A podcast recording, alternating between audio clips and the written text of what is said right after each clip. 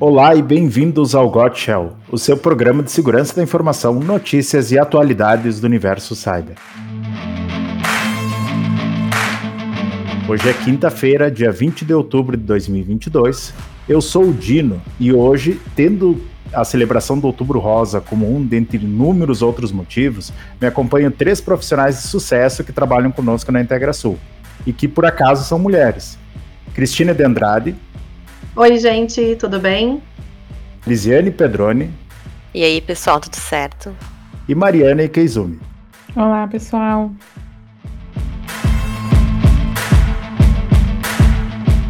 Uh, é, Para começar, eu queria que vocês falassem um pouquinho de vocês e um pouquinho da história de vocês na, no mercado de TI e segurança da informação.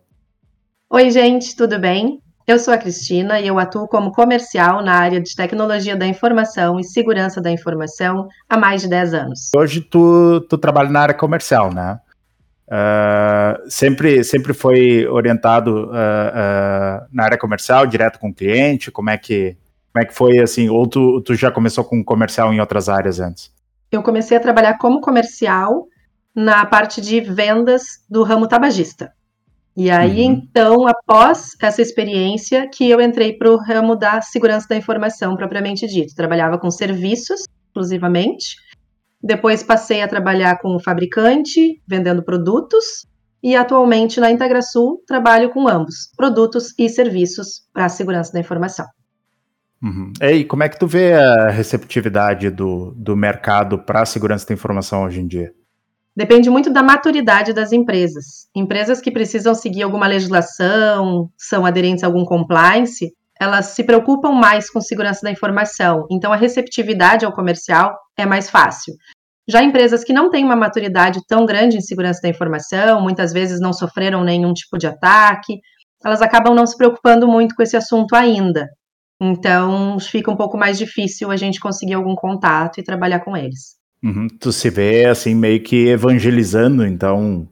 Uh, mas hoje já é um assunto bem mais em pauta, né? É difícil alguém que não, não saiba ou não conheça ninguém que sofreu um ataque, né? Sim, com uh, certeza. Hoje temos muitas reportagens, né? Diariamente, grandes empresas sendo atacadas, roubos de dados, sequestro de informações. Então, dificilmente a pessoa não sabe ainda que existem esses riscos e que ela pode também estar sofrendo com isso. Né? O que acontece muito é que as empresas que não têm uma maturidade tão grande em segurança da informação acreditam que com elas isso nunca vai acontecer. Então, acaba dificultando um pouco o nosso trabalho. Já o ramo financeiro, por exemplo, que tem que seguir algumas legislações, como o Banco Central, tem diversos compliances que eles precisam seguir também, uh, eles já têm uma preocupação que é exigida por eles. Então, acaba tornando um pouco mais fácil. Uhum. Sim, porque daí eles, eles eh, se obrigam, não, não é uma questão de, de. Eh, eles não veem como investimento, é simplesmente um custo que, que já já já está no orçamento deles porque eles são obrigados. Uma obrigação prevista, exatamente. Certo. Deixa eu, eu, depois eu quero voltar contigo na, nessa questão comercial também, na, na parte de, de visão de mercado, que a gente, eh, eu como uma pessoa mais técnica, né, às vezes não tenho tanta essa, essa ideia de prospecção, né? Eu não, não vejo muito assim como é que funciona antes da, da contratação, antes de chegar na parte técnica, né? Então, é, eu quero conversar mais adiante. Mas, por enquanto, eu queria ouvir, então, da, da Mariana e da Lisiane, uh, como é que... Uh, fale um pouco de vocês, como é que uh, foi o, essa, essa inserção no mercado de tecnologia. Uh, engraçado, o Dino me chama de Lisiane, né? Mas ninguém me chama de Lisiane, é sempre Lizzie. Não, então, eu nunca te chamei de. Uh, me conhece daí, né? É, é estranho. Uh, então, eu sou Lisiane, eu sou formada em ciência da computação e tenho também um MBA em gestão de TI, né? Eu sempre trabalhei na área de, de informática, comecei lá em 1800 como, uh, como estagiária no setor de suporte, na verdade, eu prestava suporte ao usuário final. Depois eu fui trabalhar de desenvolvedora, fui programadora durante muitos anos. Depois passei a ser diretora da área de desenvolvimento e trabalhava bastante com a parte de banco de dados, essas é, coisas assim, além de coordenar o pessoal. E atualmente uh, eu trabalho com banco de dados e com uh, a gestão dos projetos da área de tecnologia da informação dentro da IntegraSul, uh, coordenando toda a parte dos agendamentos e funcionamento mesmo desses projetos, das implantações dos projetos na área de TI. É, full disclosure, eu e a, e a Liz, então. Mas é, aí que tá, eu tenho a impressão que eu te, chamei de, eu te chamava de Lisiane antes, não só Lise. Eu sempre alternei. Mas enfim, eu conheço a Lisiane há muito tempo, ou a Lise. Desde a época da faculdade, da faculdade. né? Do, dos idos dos anos 90, né? Isso. então, uh, como, é que, como é que tu vê, Lisiane, a diferença de para hoje ou uh, da, da, presença do público feminino na área de TI? Porque na época, pelo que eu me lembro, é, tinha muito poucas mulheres, né? Tu acha que Nossa. isso é, é uma. Uh, as mulheres. Uh, ou, ou, digamos assim, o trabalho mudou, ou tu acha que as mulheres de repente perceberam que, que elas uh, podiam trabalhar nessa, nessa área e antes era meio que um tabu? Como é que tu vê isso? Bom, quando uh, eu estava fazendo faculdade lá em 98, 2000, até 2005 por aí, tinha muito poucas mulheres, principalmente no início. Uh, bom, o Dino ele lembra muitas vezes, sei lá, numa turma de 35, 40 pessoas, 30 pessoas, enfim. Às vezes tinha eu e mais uma outra só uh, mulher na turma, e o resto eram tudo homens. E isso era bem frequente. No máximo três, quatro. Mas pro final da faculdade, eu fui percebendo que foram entrando mais mulheres, né? E eu vejo que hoje mudou bastante. Embora, tipo, ainda seja uma grande predominância masculina nas salas de aula, eu vejo que as mulheres já estão mais inseridas nessa área da TI. E, inclusive, hoje tem vários cursos, né? Na época, bem dizer, era ciência da computação, hoje em dia tem análise, tem outros cursos que talvez eu acho que chamem um pouco mais a atenção. E o que mudou, eu acho que. Uh, digamos, a gente é antigo, né, Dino, da época da discada. Então eu acho que hoje em dia, com o advento da internet acessível e tudo mais, as mulheres, elas percebem, elas veem que, opa, isso aqui não é impossível de fazer, eu também consigo fazer isso, né? E na nossa época não tinha muita divulgação do que, que era bem a área de TI, né? Era um, um modelo muito masculino. Então, acho que isso Sim. é uma grande mudança também. Que Existe uma expectativa. Ah, existem cursos para mulheres e cursos para homens, né? Isso. Ou as partes mais, talvez, das exatas, a, a não atraía tanto as mulheres, e hoje, com mais divulgação da área de TI, mudou um pouco a percepção, acho, das mulheres em relação a isso, né? Que, que elas podem, inclusive, atuar em qualquer segmento que elas queiram atuar. Uhum. Inclusive, existem estudos hoje que as mulheres ocupam 16% dos empregos da alta tecnologia na América Latina. Vale ressaltar que essa média mundial é de 11%. Sim, Se for ver, é muito, né? mas 11%, gente, é muito pouco. Não, é 16 muito pouco, né? ainda é muito pouco, né? Teria que ser no mínimo metade, porque uh, eu sei que uh, um exemplo nas universidades, se tu for somar em todos os cursos, uh, existe uma predominância feminina. Existem mais mulheres uh, nas faculdades na, fazendo curso superior do que homens. Então seria natural que, que tivesse pelo menos a mesma quantidade ou a, até mais mulheres no mercado de trabalho nessas áreas, né? nessas áreas especializadas.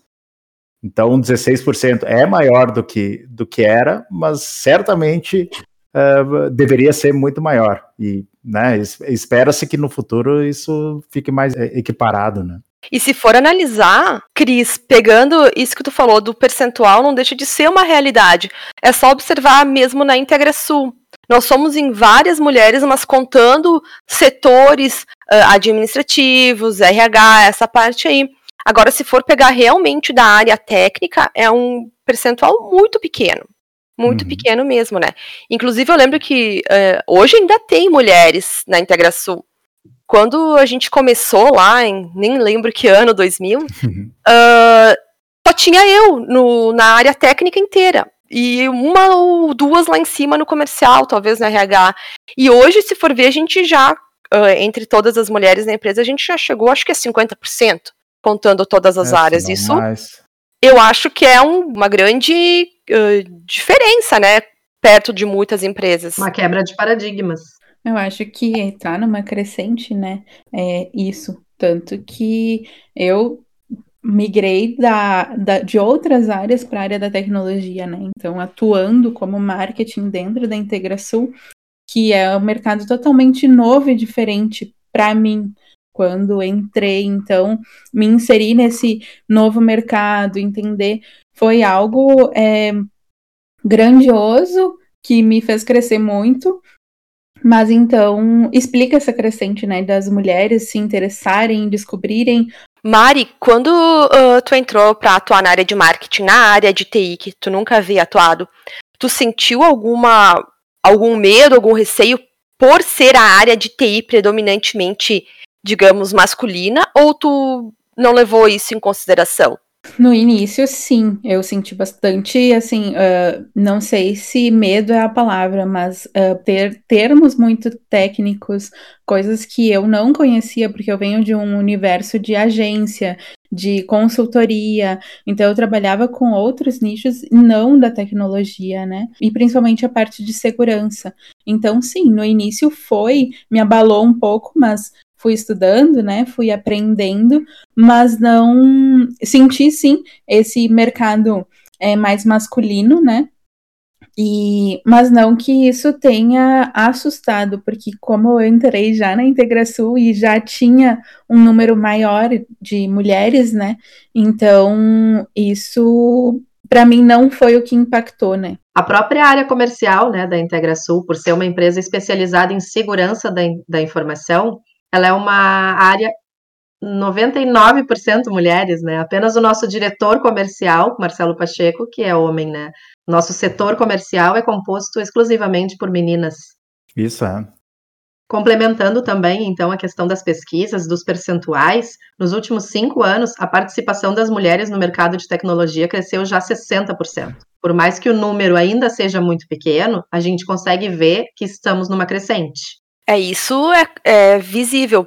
Quando eu fiz um, a, a, parte lá do MBA, também era em gestão de TI. A gente tinha, era, a gente acho que era em quatro mulheres na turma, eu acho. O resto também era tudo homem. E já era anos depois da faculdade.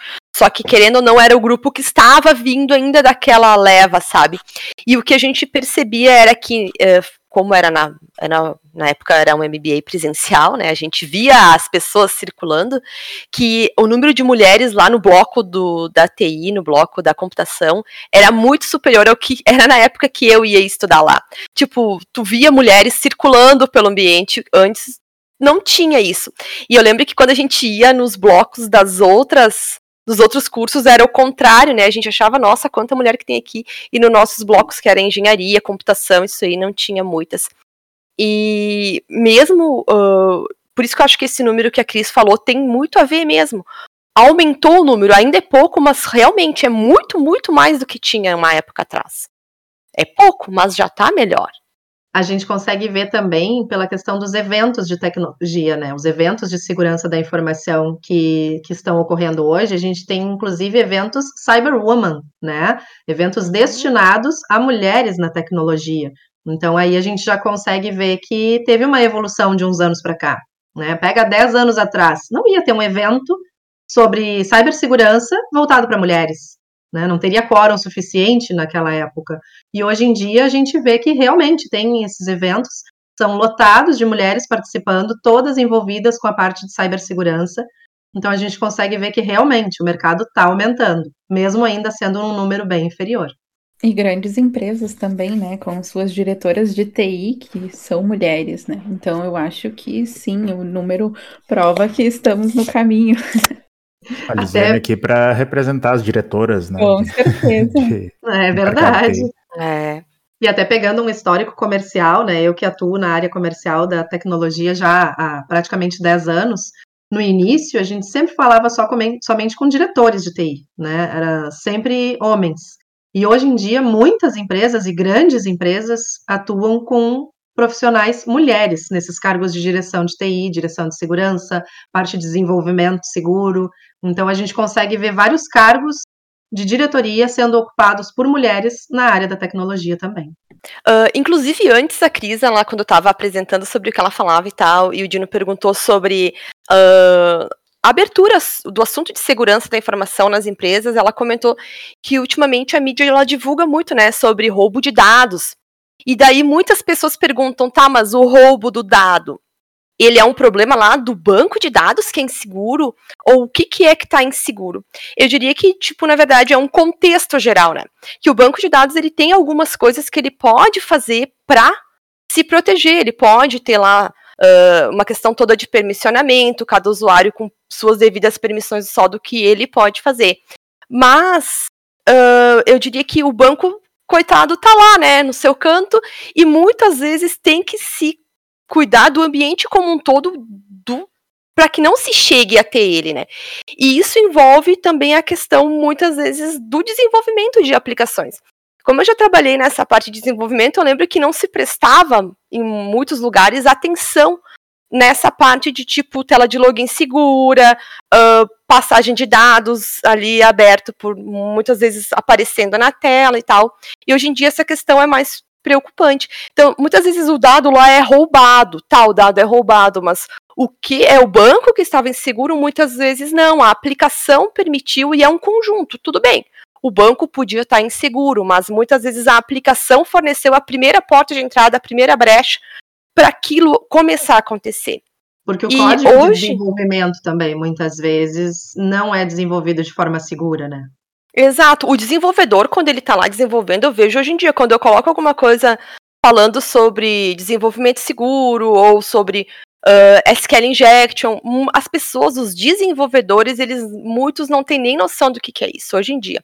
E muitos, claro, hoje tem muita biblioteca que às vezes acaba ajudando nessa questão da segurança. Mas pense em sistemas tipo legado, sistemas antigos, quantos sites tem por aí com acesso, tipo, bem dizer, liberado em muitas coisas. E existem hoje ferramentas que ajudam, acho que a Cris consegue até falar um pouco mais sobre isso, ferramentas que ajudam os desenvolvedores a manter as suas aplicações um pouco mais seguras, né? Para evitar que uh, ela seja a porta de entrada para se chegar lá no banco de dados. Exatamente. Na verdade, é bem como a Lizzie comentou. Os desenvolvedores hoje eles têm prazo para entregar o, o, os aplicativos que eles estão desenvolvendo, eles têm uh, tecnologias ágeis para desenvolver rápido, e muitas vezes eles não levam muito em consideração a parte de segurança, né? Então, tem diversas soluções que a gente, inclusive, comercializa na IntegraSul, que fazem validação de código-fonte, analisam o código em tempo real, analisam código estático. Então, todas essas ferramentas auxiliam para que no final a, a solução ali, o, o aplicativo, seja desenvolvido de uma forma mais segura, para que realmente não aconteça esse tipo de invasão. Então, é bem como a Lizzie comentou, uh, a, a, pessoa em si, né, o ser humano ali desenvolvedor, ele não leva muito em consideração a questão da segurança, na grande maioria das empresas. Mas a gente consegue contar com o apoio de ferramentas para que se tenha mais segurança na ponta depois. E eu acho que até por essa questão de uma cultura né, que não foi estabelecida, não só em aplicações tão antigas, né, mas vindo de um universo de agências, muitas vezes a gente vê sendo desenvolvido aplicativos, sites e usando bibliotecas bibliotecas públicas, mas não tendo esse cuidado de da segurança mesmo, né? De estar tá desenvolvendo em ambiente seguro, é, de testar, de verificar se tem alguma vulnerabilidade dentro do código. Então, é, presenciei isso por várias vezes, né, de ver esse tipo de, de material. E eu acho que vem se estabelecendo uma conscientização quanto um esclarecimento relacionado a isso, né? Tanto para o desenvolvedor quanto para empresários e tudo mais. É, isso, isso até é um ponto, ponto que, que até levantou curiosidade, porque eu sempre falo que não é mais um luxo, ninguém pode se dar o luxo de não uh, estudar ou não uh, se preocupar com segurança da informação. Né? Isso, é, mesmo que não seja do, do setor de tecnologia, todo mundo tem que ter alguns cuidados e tem que saber alguma coisa a respeito de, de como funciona, né? Uh, e do teu ponto de vista, Mari, do, na, nas agências, então, que o pessoal uh, faz muito desenvolvimento de sites, né? Que nem tu que nem tu comentaste, então, de aplicativos e tal. Uh, tu percebe que isso mudou? Uh, hoje as, uh, esses profissionais estão mais preocupados com a parte de segurança, com a parte de, de, de proteção mesmo, ou, ou assim, existe, ah, não, tem esse profissional que faz o site, que desenvolve, e daí depois vai ter outra pessoa, ou eles vão delegar alguém que vai fazer a segurança. Como é que como é que está integrada essa, esse desenvolvimento? Olha, eu acho que tem aí uma questão muito de maturidade da empresa que tiver realmente fazendo isso, assim como quando a gente vai oferecer um serviço, né? Porque hoje, uh, como a Cris comentou, às vezes tu, eles só querem um prazo e não, não são estabelecidos esses parâmetros de segurança previamente, né? Então, muitas uhum. vezes tu vai descobrir a vulnerabilidade quando tu for atacado, né? Então, uh, o empresário busca por tempo e o programador também. Então, acaba se passando por processos essenciais, né? Acredito que venha mudando, sim, essa questão já por ter essa política de conscientização LGPD com a pandemia, onde é, isso se aflorou mais aos meus olhos, né? Era o que eu ia comentar, justamente com a LGPD, eu acho que daqui a alguns anos todas as empresas vão ter isso meio que no sangue. Né, vão ter essa preocupação com a segurança das informações que estão contidas num aplicativo, num site, justamente porque em algum momento as multas da LGPD vão começar a ser realmente aplicadas, né? A gente sabe que hoje em dia uma ou outra empresa lá que acabou sendo realmente multada pelo vazamento de dados, né? Mas acredito que com o passar dos anos a LGPD vai sim estar tá dentro de todas as empresas. Então, independente do ramo, como o próprio Dino comentou, né, não só empresas da tecnologia, mas qualquer empresa vai ter que se preocupar também com a segurança das informações.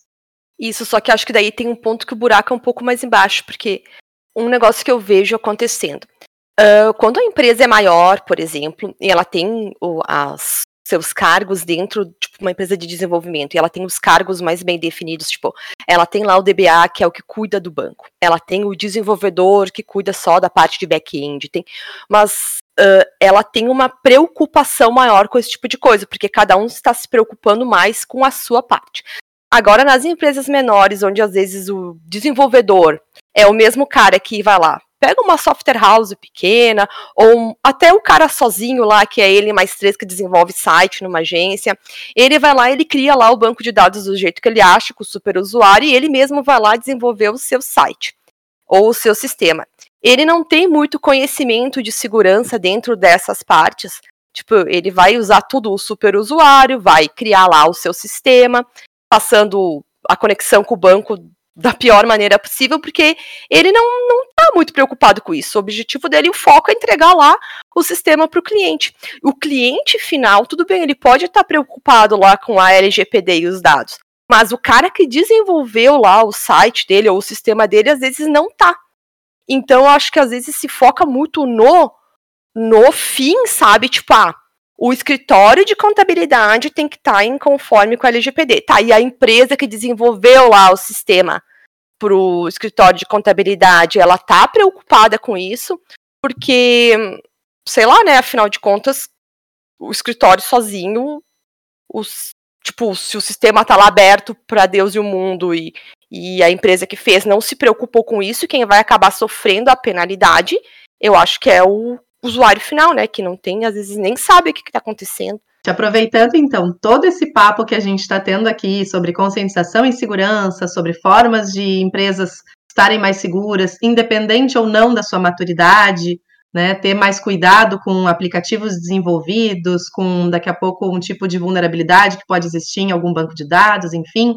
Eu acho que vale aí o apelo para que as empresas comecem a levar um pouco mais isso em consideração e tenham mais receptividade quando a gente entrar em contato com vocês para oferecer os nossos serviços e produtos. Porque muitas vezes vocês estão precisando disso, mas ainda não sabem. Então fica a dica aí. Eu acho que tu falou tudo, né, Cris? A conscientização dentro da segurança da informação, quanto na nossa vida, é muito importante.